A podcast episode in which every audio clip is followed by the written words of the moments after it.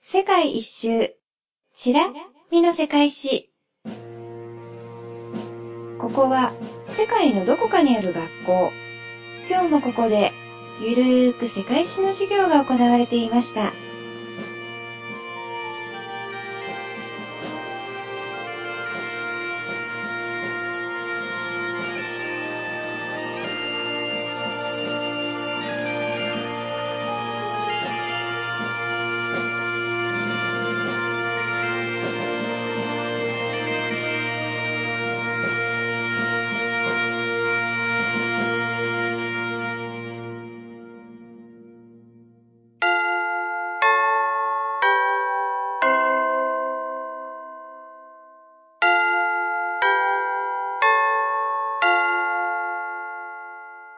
起立で、着席。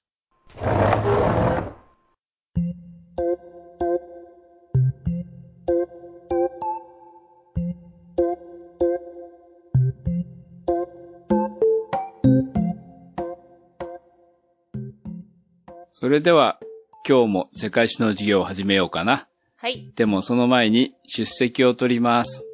はーい。あいうえお、あっきーくん、はーい。たけちよくん。はーい。お、みんな、おったおった。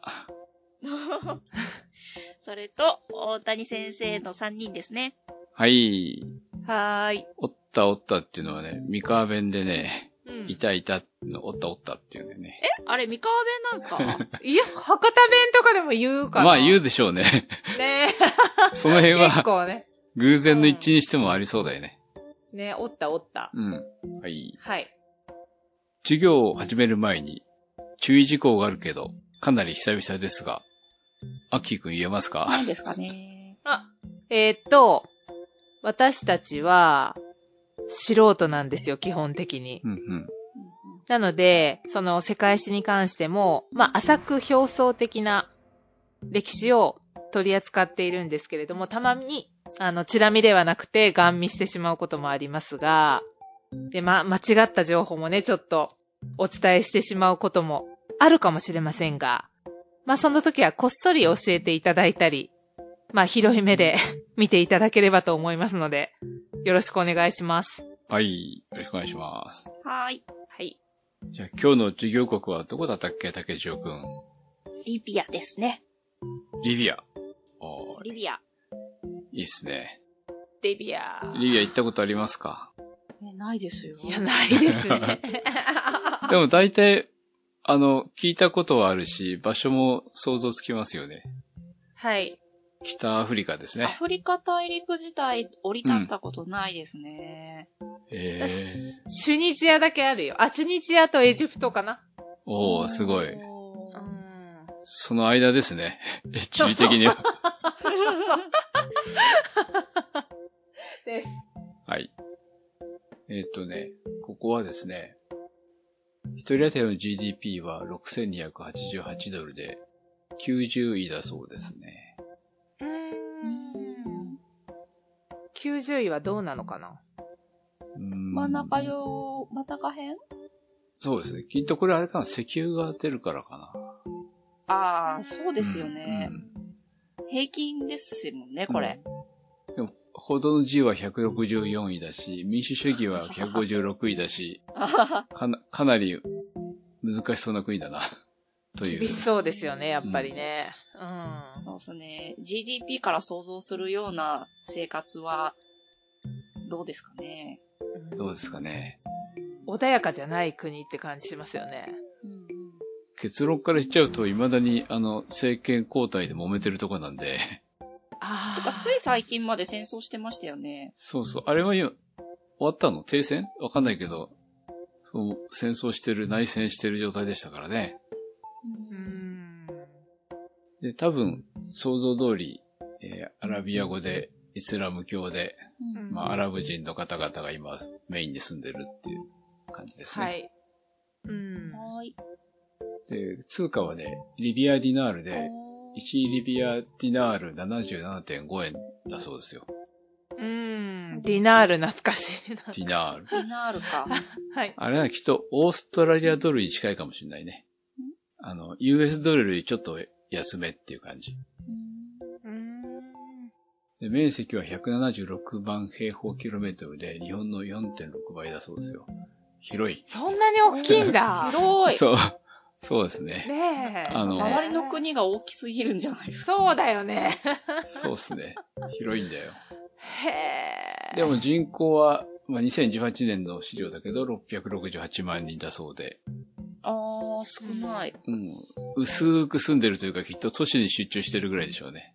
あー薄いね、薄いね。うん、で、まあ、細かい授業を始める前にですね、ざっと歴史を話してしまうと、先史時代、まあ、ベルベル人が住んでたんですけども、まあ、紀元前7世紀頃にギリシャ人だとかフェニキア人がやってきてますね。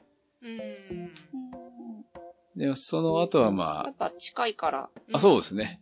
地中海で。近い近い。あ、そう、同じように近いから、ローマの領土にな って、そうです。ね。でも7世紀頃にはイスラム勢力、まあ、ウマイヤ朝が入ってきて、それからその、まあ、いくつかのイスラム勢力の元だったんですけども、うんうん。まあ、16世紀には、アイスが来ましたね。アッキーさんのよく知ってる、ああ。えあーオスマン帝国領になりましたね。ああ、はっきりだね。 みんなよく知ってる。うん。まアッキーさんといえば。あ、それからね、やっぱり近いからね、 結局、ええ対地中海の対岸なんで、イタリアの植民地になって、うんううんんで、まあ、第二次世界大戦後に独立して、独立したんだけど、あの、カダフィ大佐がね、うん。ね。うんうん独裁してましたからね。そうだよね。ルックスもすごいね、インパクトありますよそうね。。だから、独立した時は王国だったんだけどもさ、うやっん。ぱり王様、打倒王様ということで、カダフィさんたちがね、うんクーデターを起こして、しばらくはその、うんうんカダフィ大佐の独裁国で、で、2011年かな、えーっと、独立しましたね。独立というか、あの、民主化しましたね。うーん。民主化と言っていいのか。でもそれからもだから争っていて、先ほど言ったように、内戦状態でしたね、という国ですね。うーん。で、それを、まあ、もうちょっと細かく話していきましょうかね。はい。はい。行ったことないけど、リビアの思い出はっていう。あ、 まあ、リ結局ビアの思い出というか、まあ私はその、どこだチュニジアうん、チュニジアとすごくこう、うん反対なのは、うん。フランス領だったんだけど、どっちも。うん。チュニジアとかの方がよりなんか、新フランスみたいな感じかな。うん。うん。だけど、その、リビアは逆ですよね。逆ってのはどういうこと新フランあ、スじゃフランス。フランスうん嫌いっあての、こと、反フランスっていう感じ。まあ、第二次世界大戦後はフランスとイギリスの分割統治に一緒になったけども、はい。長いことやっぱりイタリアとかね、うん。そういう別の国の影響を受けてるからかな。うん。公用語は何ですかアラビア語ですよ。じゃあやっぱりそう、こうあの、言葉に現れていて、うん。チュニジアはフランス語とアラビア語が公用語なんですよ。ほうほでも、このリビアはアラビア語だけですよね。う。そうっすね。なので、こう、結構フランス語とかそういったものを排除してたって、うんうん。訪れた時に聞きました、そういう話を。だってほら、ど独裁だったもん。欧米嫌いだったもんね、きっと。ね。うん。だから、そういう国なんだなと思って、うんうん近づけないですよね。私はあれですね、インド映画で、インド映画に出てくるのか。えーっと、これ制作ちょっと待って。インドから潜水艦がやってきた。いや、そ れ違う。まあ、これあの、制作国がフランス、アメリカ、ベルギー、シンガポール、インドっていう、あの、合同あで作られたと言いますか。あの、題名が、クローゼットに閉じ込められた僕の奇想天外な旅っていうあ。おう。映画で、ほう。撮影地の一つがリビアなんですよ。それは何ですかクローゼットがどこでもドアになってる話ですかあ、違うん です。クローゼットごと運ばれる話です。ああ、なるほど。そううっかりクローゼット入ってるのは持ってかれちゃったのねに。入り込で、あ、そうそうそうそう、そうです、そうで す。なるほど。面白そうな。はいそう、夢の中だったら、そういう体験してみたいなって感じですね。現実では嫌だけど、 楽しそうだ。だよね。うんうんうん。そんなイメージですね。おそうですね。では、授業でいいですかね。はい。えっと、一番最初、戦士時代ベルベル人が住んでましたっての話をしたので、はい。はい。で、紀元前7世紀頃に、うん。フェニキア人とかギリシャ人がやってきたんですけども、あー。ううんうん。まあ、カルタゴ、 カルタゴ出た。 カルタゴ。はフェニキア人の国ね、が、はいあの、植民都市を作ったんですよ。い。オエア、サブラタ、レプティスって、その3つを総称して、トリポリっていうう、ーん。あの、リビアの今、左の方だよね。西の方だよね。西の方の海沿いかな。うん、うん、うん、うん。あ、そういえば古代のリビアってね、今、うんえー今の国と比べて、うんえっと、3つに分かれてるんですよ。まず、真ん中から切って、東半分が、えっとね、これは、キレイナ。キレイナか。いや、キレナイカだ。キレナイカ。うんうん切れないか、うん。最近、あの、セーター縮んだんだけど、まだ着れないかあ竹千代さんが。もうこれ あなたで着れないかは忘れませんね。はい。切れないか、東側。はい着れないか。うんうんで、西側の海沿いの方がですね、うんえートリポリタニア。うーん。まあ、トリポリがある国って感じでしょうね、きっとね。うんうん。 あで、あの、西側の内陸の方がフェザーン。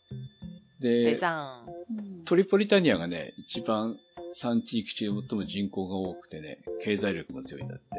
まあ、ほ海沿いとか交易とかで発展したんでしょうね。うん。う。うんうんうで、んそのトリポリタニアってね、大部分砂漠、それでも砂漠が多いんだけど、海岸沿いのとこだけは中海性気候で、ん冬は雨が降るんで、はい。オリーブやオレンジやレモンなどの農耕が盛んだったんだって。おー。へへうーんまあ、あの辺は全部いいですよね、やっぱり。海沿い。うん、ち地中海沿いの、うんあの、海沿いはね。それで、あとはですね、うん。ギリシャ人の方。ほギリシャ人はね、あの、サントリーニ島ってあるじゃないですか。あのお辺ーから移り住んできた人たちが、ええ。うんえっと、東側の切れないか、忘れない切れないかうんううんん。 のあたりにうん。移住してきましたね。おー。結構。ね、あの、きぎうん、どうぞ。切れないかってうん C から始めるん、始まるんですね。 C、C ですね。 CY、RE、 N、 NAICA、切れないか。そうですね。うんうん。切れないかってね、うんえっと、ギリシャ神話から来てるんだよ。へなーなんか表記がね、うん、ギリシャ語っぽいですよね、なんか。なるほど。 うん。えっと、その当時多分ギリシャの人はクリーン、クーリナって呼んでたんで。うーん。で、クーリアは、クーリナはアポロンと結婚してリビアに住んだ女神の名前なんだって。うーん。だからギリシャ人がやってきて、はい。ああ、ここがあのアポロンと結婚してきた女神だから、クーリナという名前にしようと。で、それちょっと多分言葉の発音の違いだと思うけども、うんキュレネって呼ばれてたりもするんだって。うーん。で、クーリナの国、キュレネの国っていうことでキリナイカみたいですね。うーん。で、ここもやっぱりその、ギリシャとの攻撃で発展したりして、へー学術も発達したようですね。ううーん。でもまあ、両方とも、まとめて、あの、その後は、あの、ローマの仕上げに入っちゃうんですけども、うん。でギリシャ人やフェニキア人が入ってきた時に、まあ、ベルベルビ人は内陸内陸に追いやられちゃいましたね。うーんで、その東の方のキュレネはですね、はい。東の方からさらに東のプトレマイオス朝によって支配されますね。紀元前300年あり頃。ましたね。うん、あの、エジプトのね、あプトレマイオス朝です。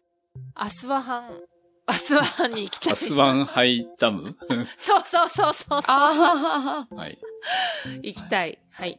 うん、で、トリポリはさ、あの、えポエニ戦争でさ、え、えカルタゴが負けちゃうじゃないですか。え。うんうん。ポエニ戦争。ポエニ戦争、カルタゴとローマがあー戦はいったはポエニ戦争があるじゃないですか。ありますね、ありますね。それで負けちゃって、うんト。リポリローマに取られちゃいましたね。あそうですよね。うんはい。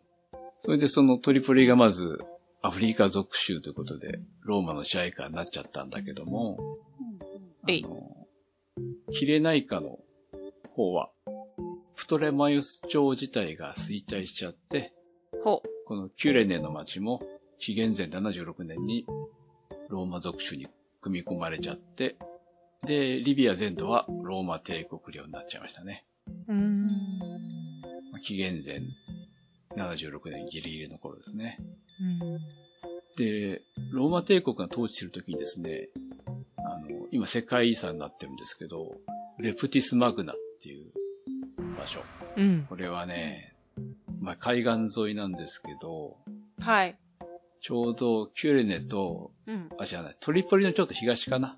ああ。そこにあります。うんレプティスマグナの考古遺跡、世界遺産です。へえ。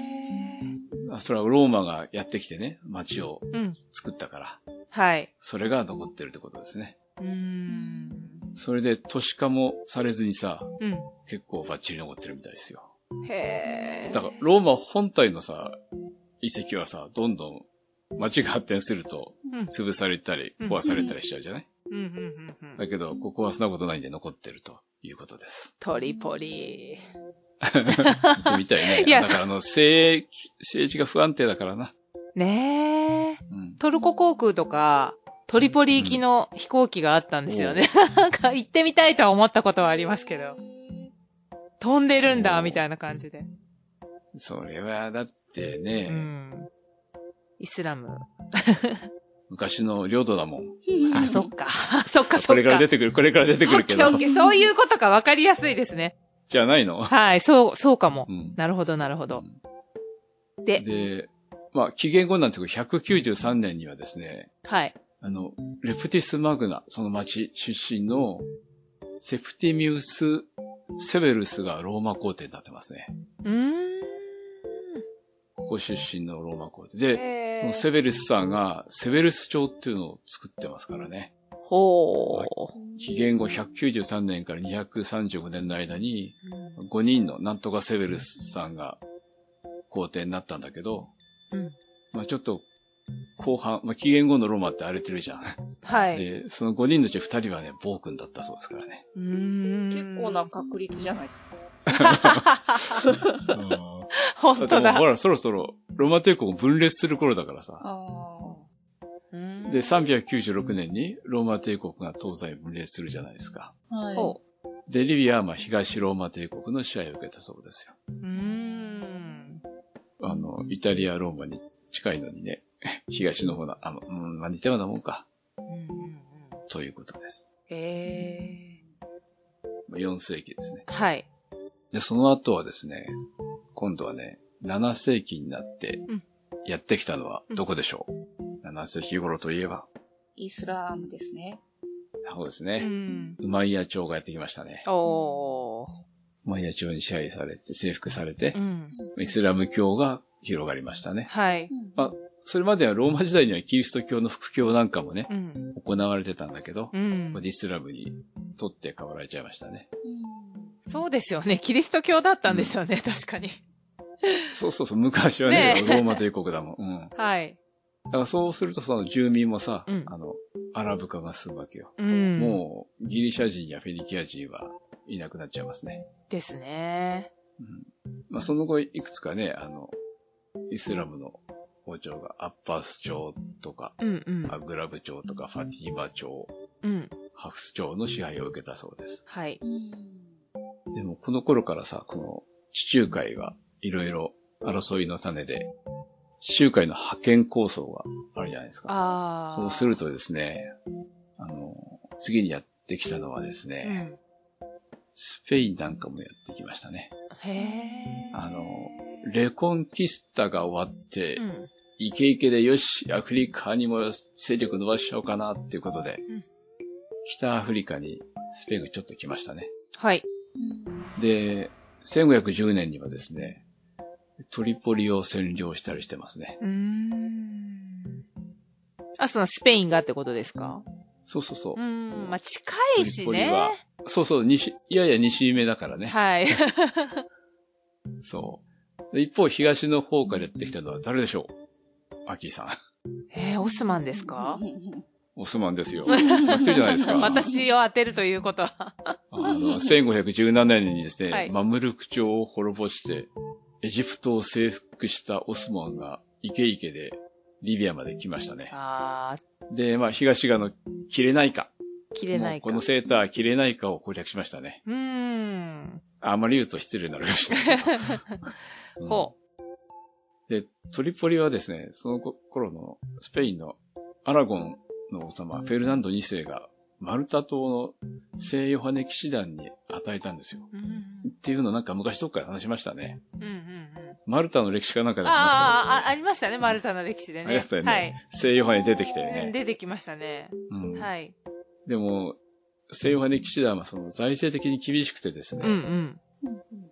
で、やってくるオスマンを防ぎきれずに、はい。オスマン帝国海軍にうんトリポリを占領されちゃいました。はい。 1551年です。うーん。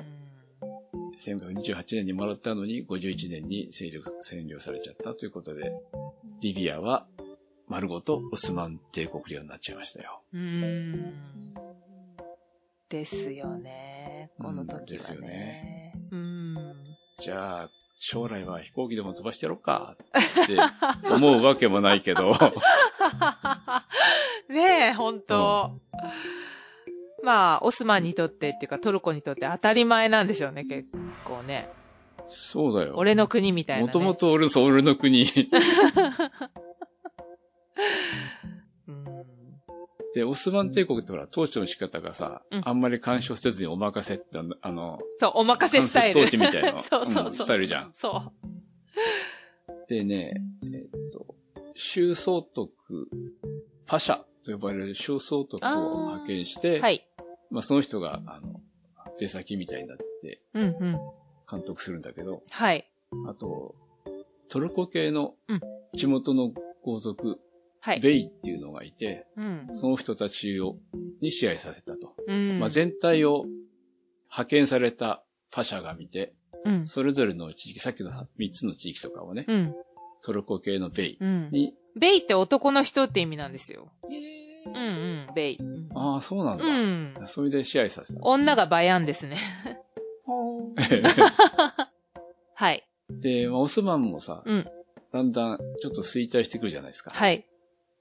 そうすると、その、オスマンから派遣されたパシャの権力も、ちょっと弱くなるじゃないはい。あんまり口出しちゃいけなくなってくると、その、ベイたちが、うんもうここは、オスマンも、いやあんまり行ってこないし、俺の国だ、と。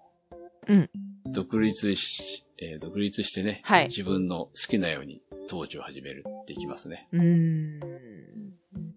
で、例えば、えあの、1711年、えートリポリ総督のうんトルコ系の軍人、うんアフマド・カラマンリーさんがですね、はい。自立して、もうここは今日からカラマンリー朝だと言い出したり、おー。独立してますね。勝手に勝手に。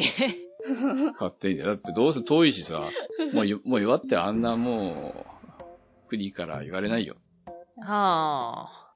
で、しょうがないんで、ええあの、1722年にですうんうね、ん。オスマン帝国のアフメト3世は、ええ。まあ、カラマンリーをパシャとして任命するという、おー。一応。体裁を、 あうん。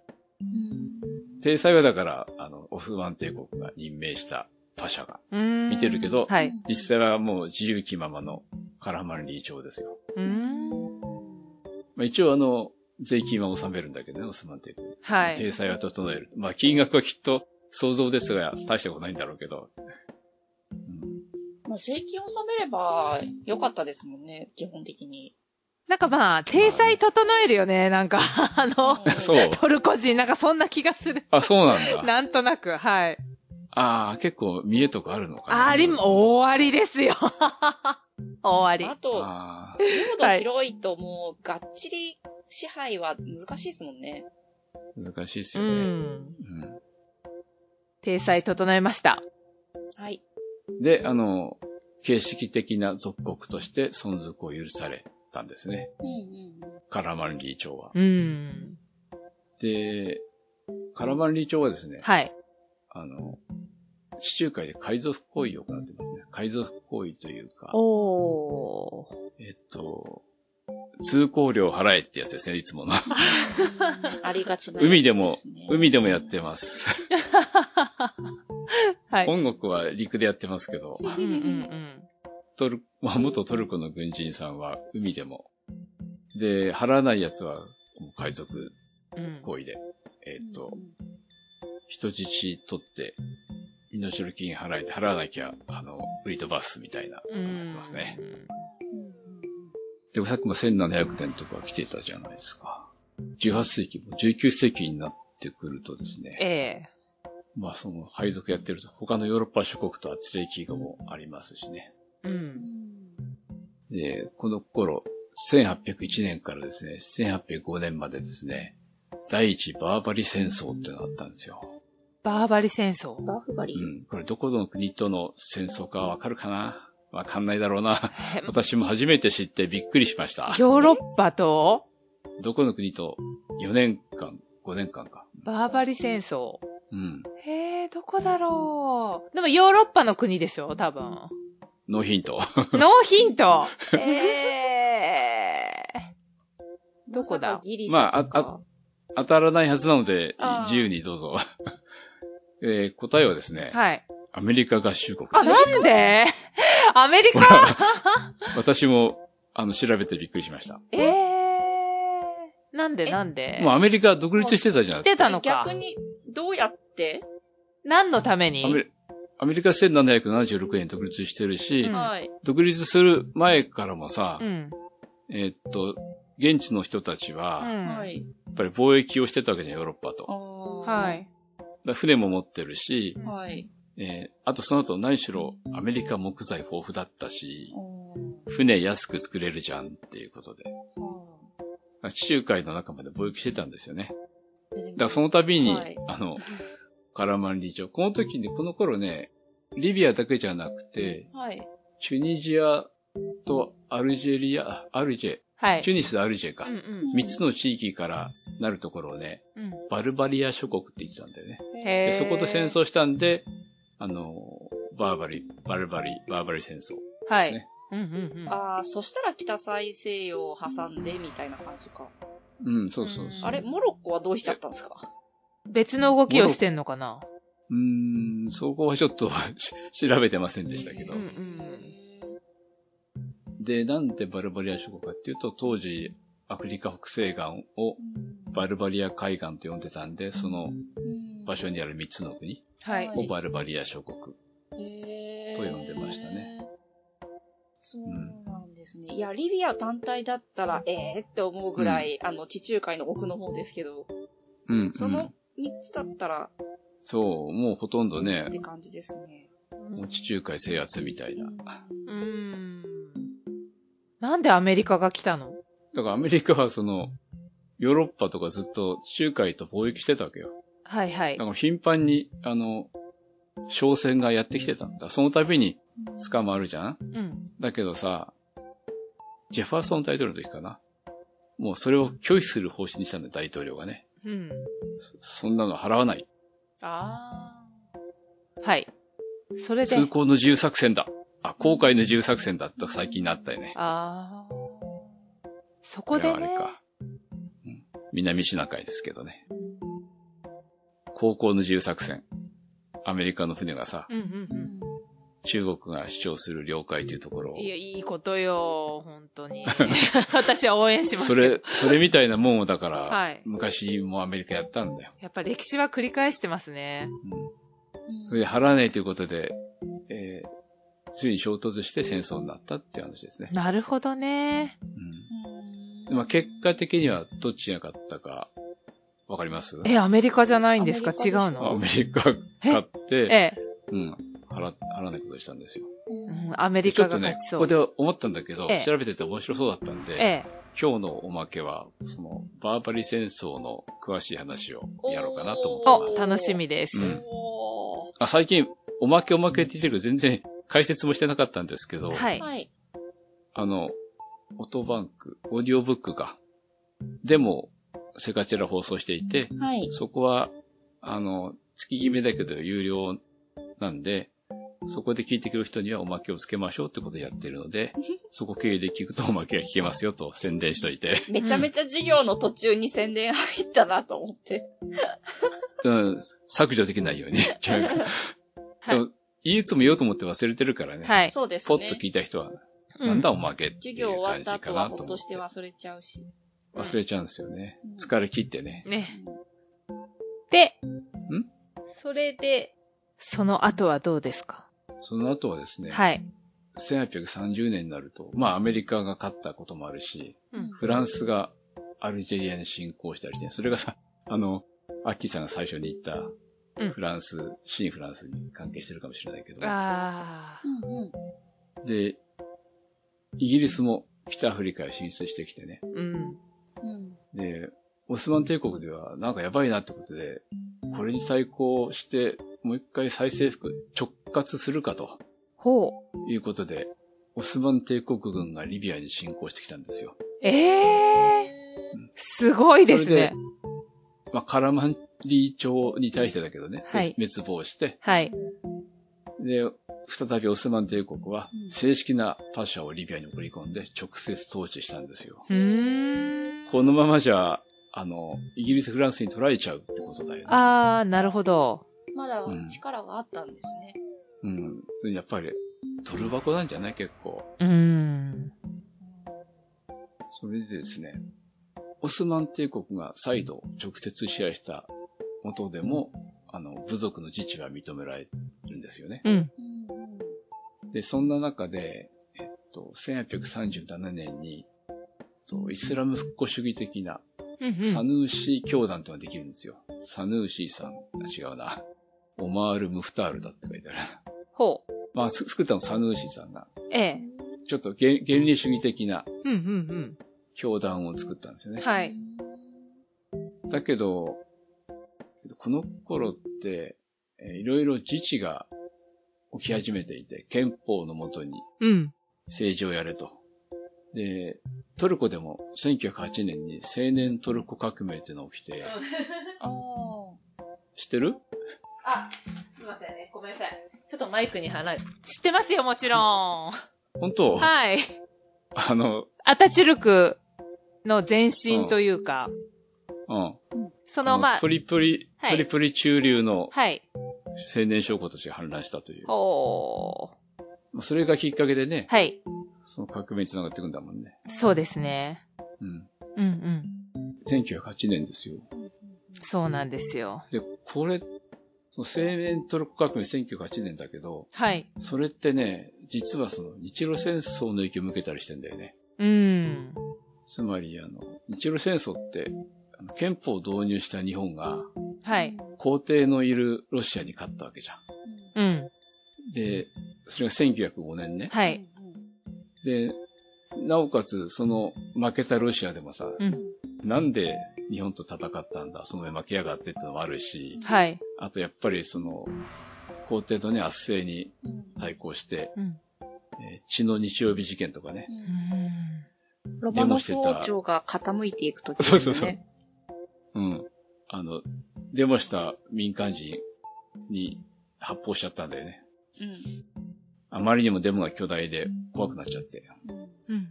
あとは、あの映画にもあった戦艦ポチョムキンの反乱とかね。うんそういうのがあったんで、その影響もあってみんなあちこちでやってんじゃんって。俺たちも憲法のもとにちゃんとやろうぜってことで、青年トルコ革命が起きたりしてますね。うーん。やっぱり、うん。日露戦争は大きいですよね、世界に与えた影響が。そうだね、いろいろね。うん。あんな東洋の島国がうんできるんだから俺たちもっていうふうに思っただろうう。んまあ、特にアジアの人たちがね、思いましたよ。アジアで。もいけるじゃんっていうね。目覚めましたよ。なんかイランもすごい影響を受けてましたもん。あそうそう、だから、1906年には、うん。ペルシャのガージャル朝で立憲革命が起きたのあ、そうそうそうそで、国王の先制体制が終わったんで、ね、まさにその頃ですよ。う。もう大影響ですよね、ほんとね。うん。うん。あ、もういつの間にか20世紀ですけどね、20世紀初頭。ね。早い早い。うん。うん。ちょっと喉が渇いたな。ね。ほんと、お水飲もうかそう、な。私もなんか青年トルコを振られた時に、水を取りに行ってたんですよ。 あーまずいまずいとか思って、 知ってまーすみたいな、遠くから。そっか、戦艦ポチョムキンの反乱があったオデッサって結構南なんですよね。おお。じゃあニュースも聞こえてくるんだろうな。20世紀だしね。うんだってオデッサって今のウクライナのうん。とこだから、そうトルそコがめっう。ちゃ近いですよね、ここ。めっちゃ近いよ。うん近い近い。それは影響受けるよね。受けるよチマノキオビ事件はサンクトペテルブルクならちょっと遠いけど、う。うんんうん。なんてもう、目と鼻の先ですよね。うんうん。そうですよね。そうです。あ、なんか、トルコの歴史を話してるみたいになっちゃったけど。 トルコに寄り添あれなんだてっけしまなうってない、なってないよ。なんで、なんで、青年トルコ人革命を話したんだあ、その、だっあ、て違ほう。ら、あ、あそれ以降は、じゃあ、それ以降はですそね。この地域がオスマン帝国にちょっと支配されたから。うん、うん。 違う違うえなんで話そうかと思ったら、それ以降は、あその、サヌーシー教団が弾圧されちゃったんですよ。あそれ、それまでは弾、うん。それまでは自治を認めて、うん、サヌーシー教団か、頑張れよって感じだったんだけど、ー。うんうん。そういう革命が国内で起きるとさ、はい。その教団、あ人が集まって、なんか怪しい、怖いって感じになっちゃごう。めんなさい。サヌシ教団って、あのーイスラム原理主義的な教団そうそうそうう、んうんうんうん。。昔のイスラムに戻ろうよ、みたいな、うんはい。そういうことなんです。おー。という状況の中ですね、ええ。イタリアがこの地を狙ってたんですよね。うーん。リビアをうん。あの、イタリアって昔はさ、結構ヨーロッパの中では最後まで小さい国に分かれてたじゃん。そうそう、分かれてた。トスカーナとかサルディーニャとかロシアとかロンバルディア、あロシアじゃねえや、シチリアとかそれぞロンバれルディアとか。国だったもんね。うん。そうそうそう。んで、1861年にまとまったんですよ。サボイア朝を中心に。あの、リストルジメントって言うんだって、それを。そうそうそうそなんだろう、再結集かね、フィギス。う。うん。なんかイタリアの時にやりましたね。話しましそたれね。で、イタリアになったんで、ええ外に目を向けて、うん。対岸になんか美味しそうなとこあるじゃんっていうことで。うんうんうんみんな、あの、植民地作ってるけど、俺たち出遅れたなってことで、リビア行くかってことで、1911年にオスマン帝国に宣戦布告したんですよう。ーん。で、この戦争の名前は、何でしょう。ロシアとやったらロト戦争。イタリアとやったら何でしょう。い、糸糸戦争。 糸。糸戦争、糸。えトルコと。で、イタリア軍はですね、もともとほら、島国だ、半島国だからさ、海軍力あるし、うんえー沿岸部の諸都市を征服してね、ーこの時もムスタファ・ケマ ルは、ケマル。オスマン。軍としてやってきてるし、おー。で、サヌーシ軍教団はにい。率いられた民兵もいたんだけど、イタリア、勢いあるんで内陸に逃れたりして、結局オスマン帝国は敗北しましたね。あらまで、えー1912年にローザンヌ条約が結ばれて、まああ。これだけの懐かしい。これだけの条約じゃないけどね。はい。はい。なんなんだかっ、けよく聞いたな、昔は。セーブル条約はい。じゃないか。セーブあルれ、それ、オスマン帝国の歴史でしょうん、そう、ローザン、だからオスマンの歴史みたいになって るけど、ローザンヌ条約で、まああの、イタリアと、うん。あ糸戦争もはい。終結したと。あおー。で、オスマン軍は撤退しなさいと。はい。で、イタリアはトリポリタニア。うんあの、西側の沿岸部と切れないか、東側の沿岸部を獲得しましたね。あ、そうなんですね。で、イタリアの植民地になっちゃいました。はい。うーん。ほう。で、イタリアの植民地になったんですけど、うんうなっん。てまあ、地中海沿岸部にはイタリア人が入植してくるじゃないですか。はい。だけど、フェザーンっていうのは西側の内陸部ね。あと、切れないか。切れないかは東側だけど、沿岸部も内陸も組んでるからね。そこでうんうは、んそのサヌーシー教団はですね、それぞれ激しい抵抗、それぞれっていうのは、フェザーンと切れないかではサヌーシー教団が。うんで、トリポリタニアではベルベル人の指導者が、えースレイマン・バルーニって人がそれぞれ激しい抵抗を繰り広げてたんですよ。ほうそれはですね、第一次世界大戦、1915年に起きると、イタリアもこちらにばっかり、リビア方面にばっかり軍を使えないので、ヨーロッパの方に軍を集中させるじゃないですか。はい。で、その隙に、その抵抗軍がリビアを奪還したんですよ。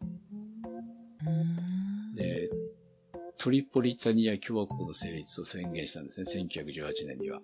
うんうんだけど、その頃ってもう、第一次世界大戦終わるので、そうすると、イタリア軍も戻ってく主る。力を、うん、戻ってくる。で、もう短期間で共和国おしまい。早っ。うん。あらー。はということですね。うんでも、そのね、あの、抵抗があったんで、1911年に植民地化宣言したんだけど、結局閉廷するまで1932年までかかったから、結構すんなり植民地じゃなかったってことかな。うん。で、1932年にその3地域はイタリア領リビアっていう名前になりましたね。うん。あ、もう20世紀だもんね。うんうんで、次に、まあ、歴史では第二次世界大戦になるんですけど、うん。はい。イタリア数軸国で、うんうん。えっと、ドイツ軍のロンメル将軍が北アフリカ戦線で戦車で戦った話は有名ですよね。男の子は知ってるんだけど、あの、砂漠の狐と呼ばれたへえ。カキ色に塗られた戦車で、戦車、あの、軍の車両って緑色に塗られるじゃないですか。はは。だけど砂漠は、あの、砂が茶色なんで、うん。あカーキ色に塗られるんですよ。あー。保護色として。うん。下りなんか、なんか。有名だよ。いっぱい映画になってるロンメル将軍、砂漠の狐、うん。パンサー戦車ね。あの、うん。砲塔がないの。なぜあの、戦車って上にさ、ぐるぐる丸とかついてるじゃない。はい。それの代わりに、えっと、前方に斜めに分厚い鉄板を張って、その真ん中から砲塔が突き出して上下に動く。左右は回転すりゃいいじゃん、戦車がっていう。あの、これ違ってたら、誰か教えてください。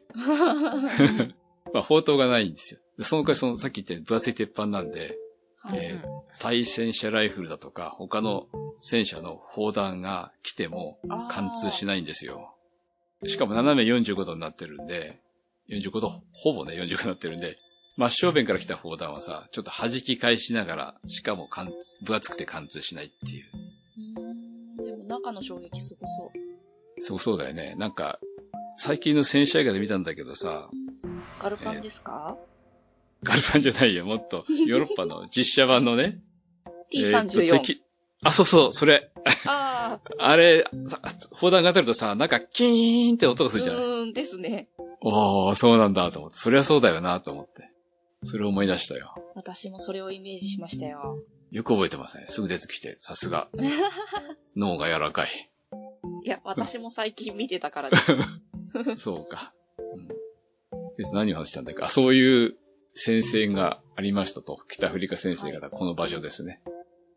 結局、あの、第二次世界大戦は数十国が負けて、はい。で、キレナイカとトリポリタニアはイギリスの統治下。うんいいとこだね。海沿いだもんね。うんで、フェザーンはフランスの統治下に置かれました。で、リビアは両国の共同統治領。なんかこういうの多かったよね。シリアとか、あっちの方もそうだよね。イラクとかもね。分割して共同統治領だよね。すごいですね、やっぱ。うん。で、イタリア共和国政府はね、リビアの返還を戦後に要求したけども、うんえっと、三国の調整はつかずにですね、はい。新たにできた国連にリビア問題の処理が任されて、えっと、1949年にうん。リビアの独立が国連によって決議されました。ううんーん。それで、あの、王様の時代になりますね。はい。でも一応憲法も作られて、1951年に。うん、なんか、独立って、なんだろう、こう、どういう感じだったんですか独立、独立にあたって。まあ、例として適切かわかんないけど、日本の、あの、サンフランシスコ条約、うん、調印みたいなもんじゃないですか。うん。へー統治下だから占領、統治されてたわけでしょうんだうんからそれをやめて、うんあの、国民たちだけで、うんうん国として独り立ちしなさいということでうしょ。ん。なるほど。で、はい1951年に憲法が制定されて、うん。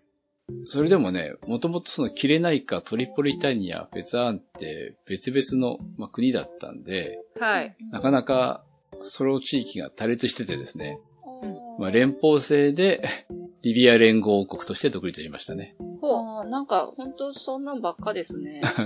うん。とりあええず。 うんで、連合王国全体の国王には、まあ、切れないかのね、首長であっはたいサヌーシー教団のイドリース一世が即位しましたね。うんで、まあ、王様は切れないかになったんで、トリポリとベンガジってあの、トリポリタニアのあ違うな。トリポリはトリポリタニア。ベンガジは、えーキレナイカの海沿いの町ですね。その二つを首都としましたと。うんやっぱり内陸のフェツアンは、 れ冷遇され、まあ、力も強い弱かったんだろうからね。うん首都も二つ。三つの国の連合王国です。で、その時の人口100万人ほどだったそうですよ。ああ、ら少ない。うんでも今でも800何十万人だっけねうえ、ん日本よりそ国ん土なに4倍広くて。多くはないよね。 うん。すっきりした国です。すっきり。イドリス一世は新米政策ですね。新欧米政策。うん。で、1955年からはですね、石油開発も進められて、ほうーん、来たー、石油。まあ、せ石油メジャーですけどね。う。うん。あの、美味しいとこ横取りしていっちゃうメジャーさんですけどね。本当ですよ。 うん。で、石油もあるという、あるので、農業国から産油国になって、で、1963年には連邦制も廃止されて、リビア王国一つになりました。うんまあ、農業に向いてそうな地形には見えないですもんね。本当に海沿いの一部だけだもんね。はい。うん。で、石油輸出で、莫大な外貨が流れ込みましたね。うんおー。急激な変化についていけず。うんうん一方、この頃になるとほらみんな反アラブ主義で、うんアラブは一つで独立しようみたいになってくるから、王様妥当になってくるわけだよね。うんで、しかも、莫大な外貨も王様があんまり国民に還元しないでしょ。うーん。で、不満が増えてくるじゃん。はい。はい。そうすると、何が起きるかというと、クーデター。クーデターですね。怒るでしょそりゃね。う。うーん。で、1969年9月1日に、あの、我々が知ってるのはカダフィ大尉と青年将校たちによるクーデター。はい。でも、これ調べてるとさ、最近はさ、カッザーフィーって書いたんだけど、 うーん。なんだカろツうオげ、がそっちの方が近いってことですかね。最近ね、現地発音に近くってなるんだもんね。うん。うん。うん。カッザーフィーさんだそうです。どっちで話したはソ、フィーどっちで話した方がいいのかよくわかんないけど。へーで、その時トルコに滞在していたお。イドリース一世は退位して、う。うんで、カッザーフィーを事実上の元首とするリビア・アラブ共和国が成立しましたね、1969年。うん。これ、大谷さんリアルタイムニュースですよね。で、あんまり、うん。だから、カダフィさんって人が出てきたなっていうのはあるけど、あー69年って何歳だろうね。11歳、小学校5年生ぐらいですかあーあんまり国際ニュースには関心ないよね。うん。まあ中学以降だよね。で、あ皆さんも知ってるように、過激なカッツァーフィーさんなので、はいあの、パンアメリカン航空103便爆破事件、1988年に起こしたとされて、テロ支援国家に指定されて、指定されてか。うんなんか、知らなかったんだけど、1986年にはアメリカ空軍により、カッツァーフィー暗殺のための空爆が行われたって。え暗殺のためにアメリカ空爆すごいな、と思って。ちょっとまとめすぎなんじゃないの大丈夫ですかねってはアメリカ、なんか、そういうことをよくやってるんですかね。やってますね、歴史上もね。うん。うん。うんで、1974年には、うんチュニジアと共同で、まあ、一緒になって、アラブ・イスラム共和国、うんうんチュニジア・リビア連合、なんていうのも、えー宣言したけど、まあ、すぐに、また仲違いして、1980年にはですね、チュニジアで40人以上の死者を出した事件もリビアが黒幕だとされてたり、えっ、と、チュニジア国境に軍隊を集結して威嚇したりしたそうですよ。うん。で、まあいろんなことやってるんで、1992年には国連によって経済制裁を受けたりですね、うん。してたんですけど、2003年のイラク戦争の頃からリビアはちょっと穏やかになって、アメリカもテロ支援国家指定を解除したそうですよ。うん。で、2006年にはアメリカはリビアとの国交正常化を発表したそうですね。これ今2006年か。あ、ちなみに2004年には、あの、国名を大リビアアラブ社会主義人民ジャマーヒリーヤ国にしたんだって。へえ。知らなかった。ねでも、えーっと、アラブの春ってあったじゃないですか。え。はい。はい。 2010年から11年か。うんうん。あの、チュニジアでね、あの、物売りの若者が、えっと、売ってたら、販売許可ないだろうってお役人に、えー、量りを取り上げられちゃって、それを返してくれと言いに行ったんだけど、何回言っても断られて、うん。で、その、県庁舎の前で、焼身自殺したんだよね、ガソリンかぶって。わあ。で、アラブって自分で死ぬことを認めてないじゃん。あの、まあ、天国という表現がわかんないけどいけないとかさ、あうん神のもとに行けない。うんうんうん。自分で死ぬと。あと、仮想も認めてないから、あ、イスラム教が。イスラム教が。うんう。うんん。なので、焼身自殺って一番、あの、とんでもないことなんでね。うーん。そんなことまでして、ということで、民衆が立ち上がって、で、2011年に、えー大規模な反政府デモが起きてね。あ、この頃ニュースで知ってますよ。その、反政、反体制派をさ、政府軍が空爆するという、すごいな。指導部が国民を空爆するという。はあ。すごいねうん。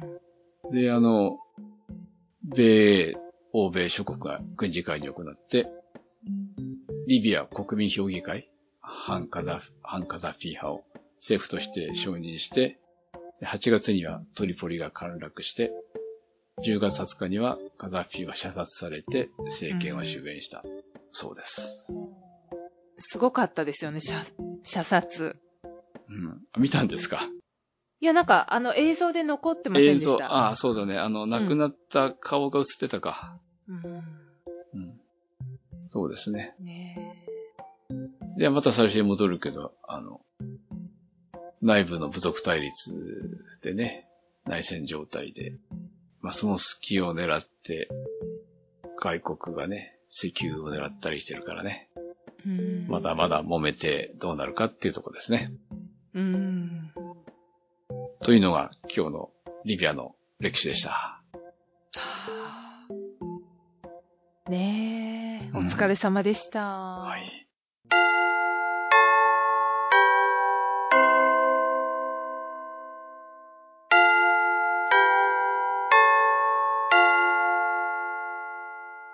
おや、鐘が鳴りましたね。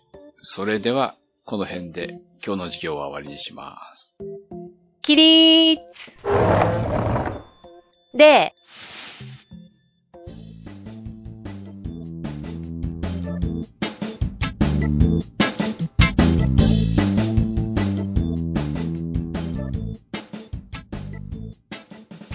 それでは、次のクイーンの抽選を始めようかな。では、はーい。もう早いけど、今回は一発抽選ですからね。うん。そうです次ね。の国行ってろー。次は誰竹千代さんかなはい。えーっとね、うん。番号は1番。ナンバーワン。ナンバーワえン、一番竹千代さん。ど一こ番、シンガポールだ。あおうあれあそこはシンガポールやんなかったシンガポール、まだ出て、や、やってなかったでしたっけシンガポールとしてはやってないんじゃないの記憶ありますかおー。なんかの時出てきいやたほり、らあとよく、よく出てくる、ついでにさ、シンガポールは島だよねって そうそう。話題にはしたけど、すシンガポールの国の歴史って記憶ありますかマレーシアを喋ったのは私でしたけど。やった国の歴史も忘れるから、ちょっと、うん。シンガポールといえば、リー・クワンユー首相理だっけ解言うですよね。うんうん、リークワンユーだね。でも記憶に、歴史記憶になきゃやってないんじゃないよ。はい。頑張ってください。いいなシンガポール。よろしくお願いします。ははーーい。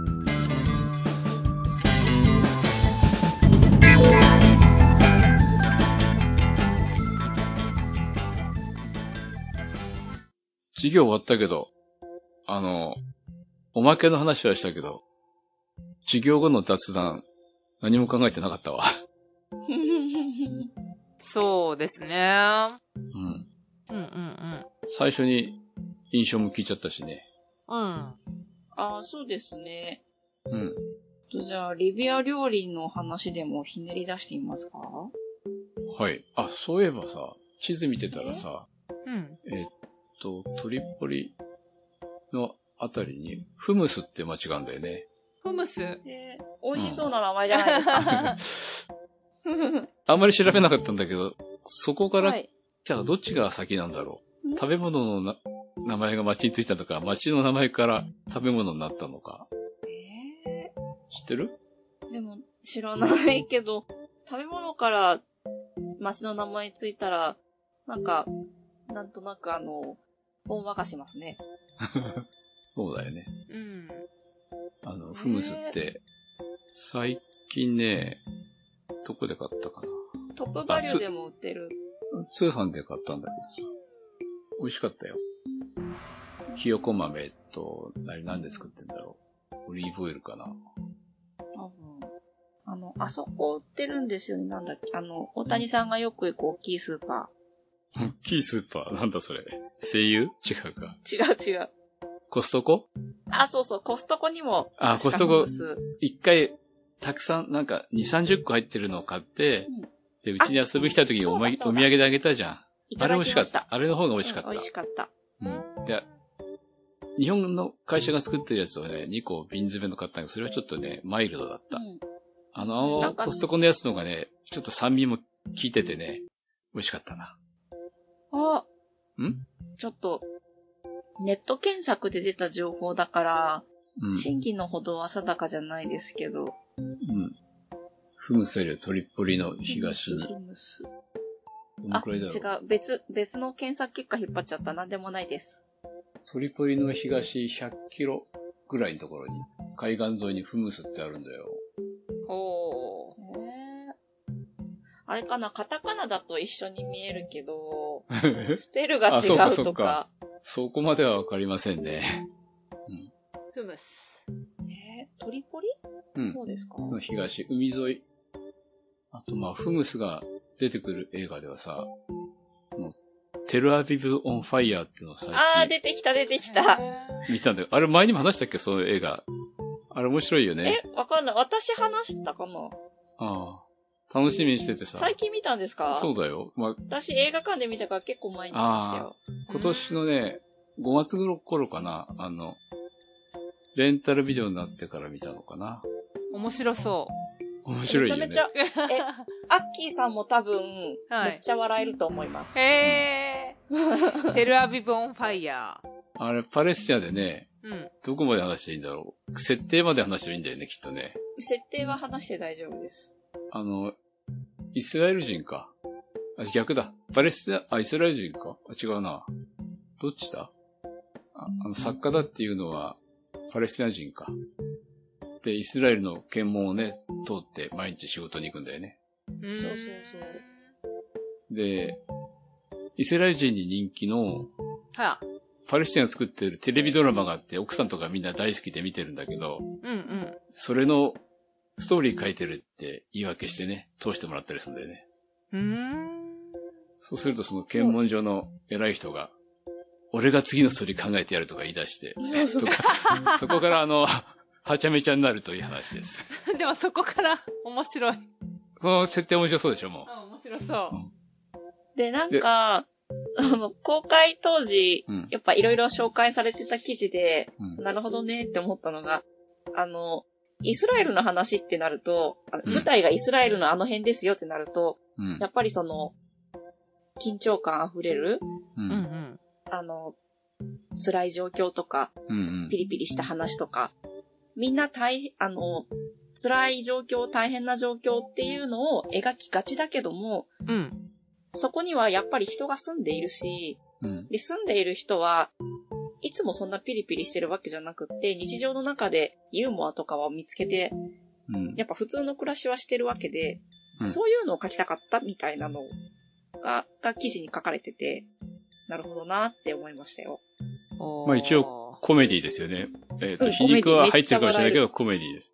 で、その中に出てきた、フムスが、その、検問所のね、偉い人が、あの、そう、フムスが食べたいっおて。おいしい、美味しいフムスを持ってこいっつって。そうお前の持ってくるフムスはうまいとか言ってるんだけど、実はスーパーで買った安いやつになんいかや、、もうなんかへ変何な年もん前のだこれみたいな。そう、で変なもの混ぜてね。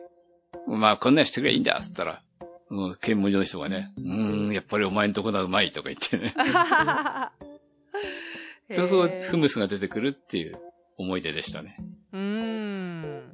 多分皮肉とかも、うん。元、元を知ってるとより気づくじゃないですか。うん。多分アッキーさんめっちゃ笑うと思う。いやー、ちょっとすっごい楽しみ。だあの、聞いてる皆さんもぜひ、テルアビブオンファイヤーっていう。うん。名前がいいですよね。あれもしかしてこれテルアビブオンファイって劇中劇のタイトルかなそうだったかなその、ラジオ、テレビドラマの。だって全然ファイヤー出てこないもんね。 あ、そうなんえで。ですも、元の題名もテルアビブオンファイヤーですよ。あ、違う、その、中で紹介されてるテレビドラマ。テレビドラマあ、違ったは普通なメロドラマだし、うん。でも、愛のファイヤーかもしれないじゃない。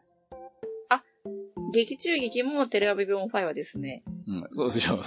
うんうん。そのタイトルはだから全体タイトルにしたのなんか、なんかファイヤーするのかだ、戦うのかと思いきやね、全然出てこないっていう、うんうんうん。そういう映画です。ということで、はい。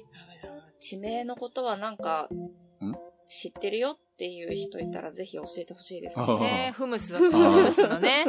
そう、トリポリのぜひぜひ東100キロぐらいのフムスという街についてご存知の方は、ね、 うんうんうん今日はこの辺ですかね、おまけ は。ですね、ですね。おまけじゃないや、はい雑談は。雑談はね。はい。うん、です。やっぱスペルが違う気がするな。だって見てもわかんないもん。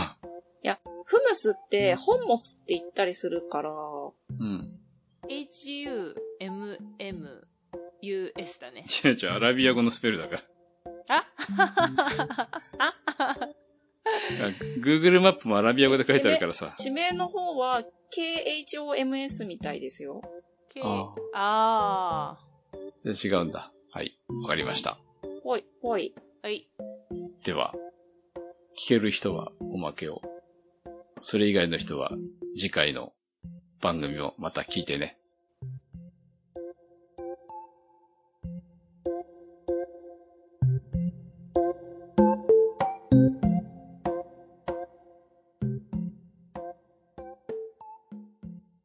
この番組は、バックパッカーを応援する、たびたびプロジェクトの提供でお送りしました。